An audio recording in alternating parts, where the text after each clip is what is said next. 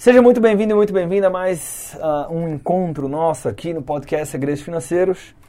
Esse podcast, inclusive, que é um podcast especial de Natal, talvez, né? Que está sendo publicado aqui, publicado no dia 24 do 12.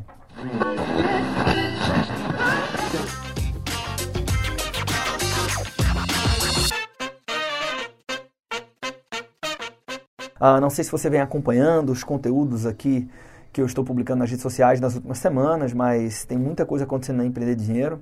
A gente passa por um momento de uh, quase que uma revolução institucional, né? A gente sai daquele o que nós chamamos de fase 1.0 da, da Empreender Dinheiro, que nós éramos um, uma espécie de empresa de treinamentos, né?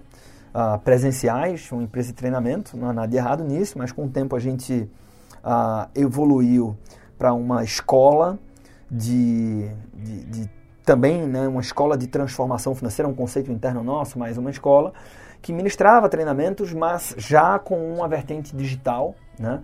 A maior parte da receita da gente foi se, foi se tornando digital.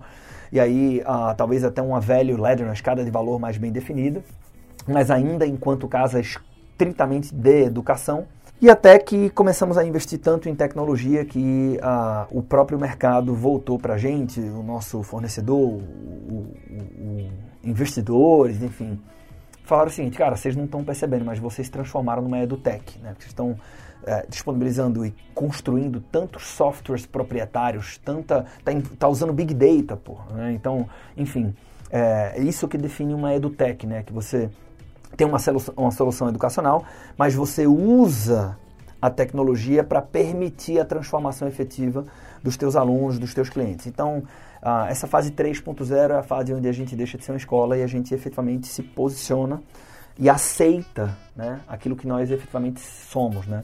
Torna-te quem tu és, diria o Nietzsche. Então, uh, nós evoluímos, poderia dizer assim, para uma plataforma digital de educação. Né? E essa é, e é uma plataforma digital de educação para investidores. Né? E a, normalmente o ciclo é assim: você começa como uma startup, né? e depois você vai, talvez com o tempo, deixando, meio que deixando de ser uma startup. Né? Chega um momento que você está tão grande que você deixou de ser uma startup.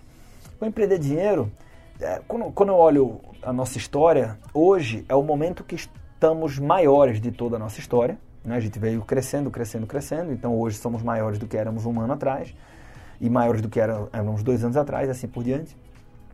Mas o mais curioso é que na concepção a gente sempre é, é, se viu como uma empresa que não era startup, não éramos uma startup, nós não nos víamos assim, até porque existe uma conexão muito forte entre startup e tem que ser algo de tecnologia. Né? E eu também não sou especialista, então não sei, não sei dizer aqui talvez nem caiba a mim se essa leitura está correta ou não. Mas a cultura de startup, né, uh, ela sempre esteve bastante presente e não era só uma opinião nossa. Né? Muitas pessoas de fora também uh, enxergavam nisso, já recebi esse depoimento de várias pessoas. A gente fica em Recife numa espécie de WeWork, né, que é o hub plural, uh, que acho que foi um, um grande acerto nosso e que é um ambiente que tem muita startup, então talvez a gente tenha ah, por osmose, né, pegou um pouco dessa história da cultura startup, mas nós não, não nos vimos como. E ah, a gente foi crescendo, crescendo, e depois de crescer, lógico, né, tamo, ainda somos pequenos, aqui humildemente entendemos que estamos muito no início da nossa história, mas depois de crescer é que a gente ah, percebeu que meio que nós nos tornamos uma startup, né, que é a, a EduTech, que é o processo inverso ao que normalmente acontece. E aí eu queria nesse episódio é, conectar com o Natal e falar ah, de uma das vantagens de você ter uma cultura de startup na empresa. Né? E essa vantagem é o seguinte, eu acho que, porra, eu já trabalhei em, em multinacional, né? Você chega lá e é quase, talvez seja meio que inevitável. É, é tanta gente, é tanta estrutura, tem tanto processo que ah, demoram alguns anos para você sentir o sangue pulsar pela empresa, assim, né? E sentir esse sentimento de posse que todo o nosso time aqui tem. Ah, e eu falo, né? Até todo mundo que entra aqui, eu converso com as pessoas e digo o seguinte: isso aqui não é uma empresa. Assim, você não me vê falar, não que tenha alguma coisa errada com isso, mas eu não falo assim, o meu funcionário, o meu funcionário, acho que eu nunca pronunciei isso. Não existe. A empreender dinheiro uma empresa de empreendedores. As pessoas aqui têm voz. Né? É, é, é, e empreendedores se apoiam, né? então é um do lado do outro. Por quê? Porque crescer dói muito, então a gente convive com muita dor. É, seria loucura, seria um processo de automutilação não defender a sua família. Né? Por quê? Porque quando o bicho pega, quem é que realmente chega junto? Não são nossos amigos. Né? Pouquíssimos. Né? Mas não é meu colega, não é o cara que, que bate nas costas. É às vezes a pessoa que mais me critica, né? que é a minha família. Então, ah, uma coisa que é muito forte para a cultura da empreender dinheiro, eu já falei desse livro dezenas de vezes, né? que é Empresas Feitas para Durar.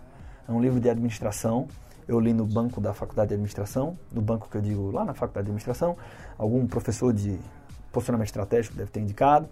E, porra, é um puta livro do Jim Collins. É, e ele faz uma análise que talvez, se você perguntasse, né, eu estou aqui sempre falando de investimentos, se você perguntasse para o Taleb a utilidade de um livro como, de uma pesquisa, como foi feita a pesquisa para o Feitas para Durar, ele diria que aquilo é total imbecilidade. Por quê? Porque o Feitas para Durar nada mais é do que o, o resultado de uma pesquisa das 100 principais empresas da economia norte-americana e que so, sofreram pra caramba ao longo da sua história, enfrentaram grandes crises, mas eles conseguiram se reinventar, são empresas resilientes e tal, que venceram a barreira do tempo. E ah, depois de muita pesquisa, tentando entender os porquês que levaram essas empresas ao sucesso, os caras chegaram num ponto em comum principal, que era a cultura forte. E aí o que o Taleb diria para isso provavelmente seria beleza, mas o cemitério das empresas está cheio de empresas que em teoria tinham culturas fortes também. Você tem que respeitar a aleatoriedade, não é só ter uma cultura forte, tal, tal, tal.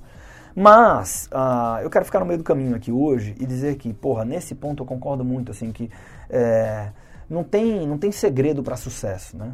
É a maior bobagem do mundo. Ah, eu vou escutar o cara mais foda do mundo que eu admiro, que é o fundador da empresa X, e, porra, o que ele disser aqui é realmente o que eu tenho que fazer, né? É, ao mesmo tempo, então, de novo, é uma linha tênue, né? Porque ao mesmo tempo eu não quero aceitar conselhos de quem nunca construiu nada. Mas o fato de alguém ter construído um império não faz com que ele seja dono da razão em cima de um mundo cheio de incertezas e aleatoriedade. Eu sei que isso é meio confuso, mas é assim que eu enxergo. Então, dentro dessa, desse equilíbrio que a gente busca na compreensão desses dois mundos, né, quase que antagônicos, você tem ah, essa história da cultura forte que eu entendo que não, não é de forma alguma como preconiza lá o, o Jim Collins, talvez. Não, não que ele diga dessa forma, mas assim, é isso que faz grandes empresas prosperarem ao longo do tempo. Ah, mas eu entendo que a cultura forte é uma grande vantagem competitiva, intangível, que não garante sucesso, mas que realmente ah, contribui muito para que ele aconteça. Né? Porque bom no bom todo mundo é, turma. Mas bom no ruim é foda. E quando você consegue ser bom no ruim, você ganha muita força e você nada mais faz do que aproximar as pessoas. Né? É, é, assim, sabe quando você tem um, sabe aquele filme que a gente gosta, que é o filme baseado em fatos reais do cara que se fudeu e no final ele conseguiu? Né? Clássico filme, Homens de Honra. Porra, assiste esse filme aí, tempo de final de ano, você vai ver, você vai achar do caralho e você vai mandar um direct para mim agradecendo. Então, porra, é aquilo, né? Quando você vê alguém sofrendo, você se compadece. E quando essa pessoa está junto contigo no barco, remando, se fudendo junto, e vocês conseguem dar a volta por cima, você cria um sentimento de falar, meu irmão, se a gente não caiu nessa, ninguém mexe com a gente. Isso é muito forte. Isso é muito importante para uma empresa de pequeno porte, porque estatisticamente a maioria vai fechar as portas. Estatisticamente, ah, cara, não vai dar certo. E para não dar certo, quer dizer que por que, que não vai dar certo? Porque vocês vão enfrentar tempestade, e, e o mar vai estar tá barulhento, vai ter muito desafio, vai ter revés, né? vai ter um monte de coisa no meio do caminho. Então, a, a grande vantagem, talvez, que, ou uma das principais vantagens dessa cultura de startup que nós temos aqui no Empreender Dinheiro, é assim, você não tem ideia. Outro dia desse o pessoal tava falando, brincando, ah, vamos fazer uma tatuagem da ED e tal. É, porra, não sei se isso é comum e você trabalha, mas para mim que por mais imerso que eu, que eu seja aqui na Empreender Dinheiro, eu consigo lembrar de como é que as coisas funcionavam na época da multinacional. O cara que dissesse que ia tatuar a Deloitte, o nome da Deloitte, a logomarca da Deloitte, tu ia mandar esse cara pro hospício, né? Isso não existe. Não existia. Então, é, por que, que eu entendo que esse sentimento de família, esse sentimento de posse é tão forte. Né? E, e é, é, aquele negócio, assim, é aquela história. Aqui ninguém mexe. Aqui dentro a gente vai falar mal um do outro pra caralho, vai, o pau pega. Mas ninguém fala mal da gente. Ninguém fala mal dos, dos meus empreendedores, da minha família. Por que isso é tão forte? Porque se por definição a empresa de pequeno porte vai enfrentar tantos problemas assim, né, e isso vai acontecer, quando o problema aparece, e, e o problema aqui eu estou falando da bronca, da, da bronca, e, e ela vai chegar, você sabe que por maior que seja a pica, com perdão da palavra, a gente vai dar um jeito. Sabe? Então um dia desse chegou uma notícia para mim, disse, nossa, isso aqui, porra, isso aqui, isso aqui vai ser um problema do caralho e tal. Eu disse, puta que pariu. Caralho, tudo que a gente não precisava era essa pica para resolver agora. Mas no fundo, no fundo, você consegue ir respirando assim, falando o seguinte, cara, não sei se vai ser por cima, por baixo, por um lado, pelo outro, como é que. Mas. Nós vamos resolver. Hum. Né? E é como eu falei. Por que isso é muito importante? Porque quando o bicho pega, meu irmão, quem segura a onda é a família. E aí, nesse momento do Natal, é delicado falar isso porque é, a gente sabe que tem famílias que tem pessoas que estão brigadas. Talvez na sua família agora tem um pau gigante, né? A ceia de Natal está dividida e tal. Isso é muito delicado. Aí a gente entra num nível de profundidade muito grande. Mas assim, é, eu, quero, eu quero ousar ultrapassar um pouco a linha do empreendedorismo e dos investimentos, com todo o respeito do mundo, tá? É, então eu vou pedir essa exceção aqui para te convidar a refletir sobre isso, né? Ou seja, porra, às vezes tem um problema pequeno que foi virando uma coisa e o relacionamento fez com que fosse né? e aí eu tenho um desgaste na minha família gigante. Porra, será que eu não tinha que realmente fazer um exercício de perdão?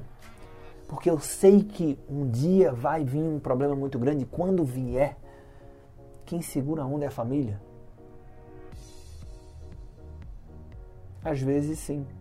Às vezes é o momento de fazer isso. Né? Então, ah, essa era a reflexão que eu queria deixar no episódio de hoje. E acaba que é um, é um episódio que não tem nenhum grande takeaway, né? Mas ah, são assuntos que são inerentes ao mundo do empreendedorismo, mas que a gente uh, aprende no seio familiar e traz isso para um ambiente corporativo para fazer com que as nossas empresas se transformem em empresas mais sólidas, perenes, duradouras e firmes, firmes para aguentar essa dificuldade que é empreender no Brasil. Turma, desejo para vocês uh, um excelente final de ano, muita paz, muita sabedoria e muito dinheiro no bolso. Até o próximo episódio. Um forte abraço.